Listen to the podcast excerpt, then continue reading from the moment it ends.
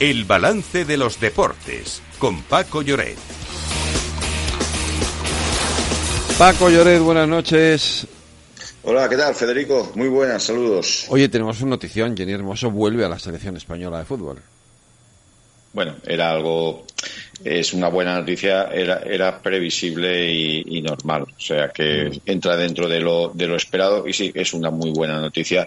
Sobre todo, ¿sabes para qué? Para acabar ya con la herida de lo que está, sin duda alguna, afectando al fútbol español. Curiosamente, después de haber ganado un mundial, que es algo increíble, ¿no? Yo creo que nunca en la historia del fútbol tanto masculino como femenino, se ha producido una tormenta tan grande, eh, se ha desencadenado un conflicto del nivel del que se ha vivido en España con lo del, con ganar un mundial que era algo que ni en el mejor de los sueños probablemente nos hubiéramos atrevido a pronosticar antes del torneo. Sabíamos que España podía llegar allá a estar ahí en las semifinales, pero lo de ganar el mundial a mí, sinceramente, creo que no soy el único, se nos antojaba muy, muy difícil. Y, sin embargo, fíjate todo lo que ha venido después, ¿no? Una crisis descomunal.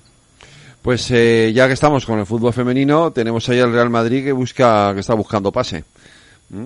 Sí, está jugando partido de la, en este caso de la Champions femenina, eh, está jugando en, en Noruega y en efecto está, pues, eh, Ahora mismo el partido, si no, si no recuerdo mal, la última noticia eh, estaba eh, con empate, es la última noticia que yo tenía. Y, bueno, vamos a ver si, si, se produce la victoria de, un equipo que ha empezado bien la liga, también hay que, hay que recordarlo, ¿no? Está ganando 0-1 el Madrid ahora. Eh, estaba viendo contra el Valerenga, el equipo, el equipo noruego. Pues eh, antes de que pasemos a, otras, eh, a otros deportes, la Real Sociedad, Lorena, ha sufrido un ciberataque. Sí, los servicios informáticos de la Real Sociedad han detectado un ciberataque que ha afectado a distintos servidores en los que el club almacena datos identificativos y de contacto de sus abonados y accionistas. Entre los datos se encuentran los números de cuenta bancaria en los que se realizan los cargos de los abonos. Por ello, la Real recomienda a sus socios tener cautela ante posibles comunicaciones electrónicas sospechosas, aunque ha tranquilizado afirmando que con solo el número de cuenta no se pueden dar afecciones que pudieran desembocar en pérdidas financieras financieras. Y Paco, eh, tenemos eh, baloncesto. Ayer hablábamos de esa visita del Maccabi. Está jugando en Valencia. Eh, va ganando por ahora, pero estamos en el primer cuarto, evidentemente. Sí, ha empezado, partido, claro. Ha empezado a las ocho y media, pero no te puedes imaginar lo que se ha vivido hoy en Valencia. A ver, cuéntame.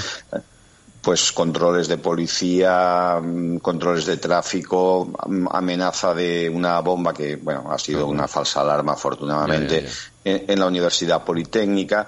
Este es un partido que no se tenía que haber jugado nunca, Federico. O sea, esto no tiene ni nombre. O sea, es un auténtico atentado al deporte porque, porque bueno, la mayoría del el pabellón está vacío, mm, hay muy poca gente. Eh, ir al pabellón significaba pasar por controles de seguridad, han venido agentes del Mossad, hay una carga emocional tremenda con lo que está pasando en la franja de Gaza. Es decir, se reúnen todos los ingredientes para que este partido, bueno, pues eh, ha tenido un minuto de silencio. Maccabi ha decidido jugar con una indumentaria completamente de negro.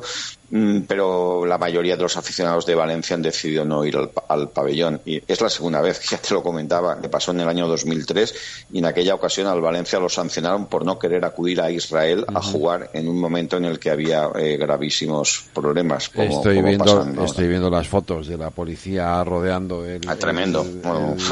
pabellón y la verdad es que sí, da un poco de no, no, habrán, no llega ni a, no sé, 500 personas o 600, ¿no? Y, bueno, pues, eh, eh, bueno, restricciones, por ejemplo, no se pueden exhibir banderas solamente la de Israel, y bueno, hay mucha gente enfadadísima con todo esto, eh, lo que ha pasado, y, bueno, hay un, profundo malestar, pero aquello de, show must go on, ¿no? el show tiene que continuar, pues, pues, bueno, pues, pues que se juegue, ¿no?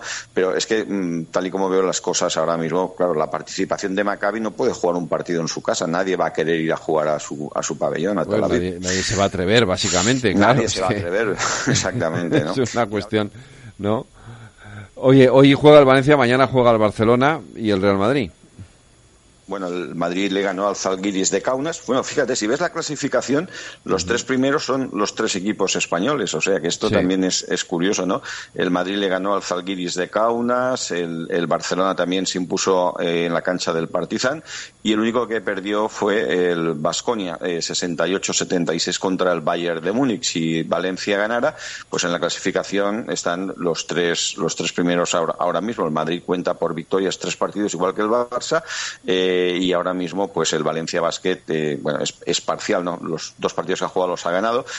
En fin, estamos empezando y en efecto, eh, pues ahora la siguiente jornada les toca jugar ya en la fecha de contra el, en el caso del Valencia Basket visita Estambul, en el caso del Barcelona recibe al Bayern de Múnich, el Real Madrid recibe al Milán mañana a las 20:45. El partido del Barça y el del Valencia van para, para el viernes y el partido de Basconia que es en casa contra el Zalgiris de Kaunas, es mañana a las ocho y media en Vitoria. Oye, tenemos que terminar con una noticia tribunales, eh, aunque, aunque el Barça parece que no le importa mucho esto de la porta, pero bueno, ya veremos, ¿no?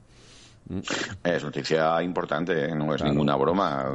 Aquí, aquí, bueno, cada uno lo puede ver a su manera, ¿no? Pero eh, ha sido imputado por el juez Joaquín Aguirre mm, por el presunto delito de, de cohecho, de corrupción.